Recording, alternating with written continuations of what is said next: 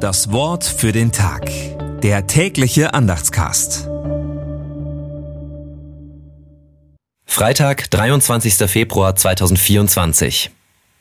Mose aber kam wieder zu dem Herrn und sprach, Herr, warum tust du so übel an diesem Volk?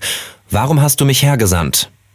Zweites Buch Mose 5, Vers 22. Gedanken dazu von Matthias Hestermann. Es muss erst schlimmer werden, bevor es besser werden kann. Dieses Sprichwort fällt mir ein zu dieser Geschichte. So recht trösten kann es allerdings nicht, meine ich. Denn es verrät ja nicht, wie schlimm es noch werden muss und wann es wieder bergauf geht. Da bleibt nur die Klage. Gut, dass Mose die heftigen Vorwürfe der Israeliten an Gott weitergibt. Israel erlebt am Ende seine Befreiung.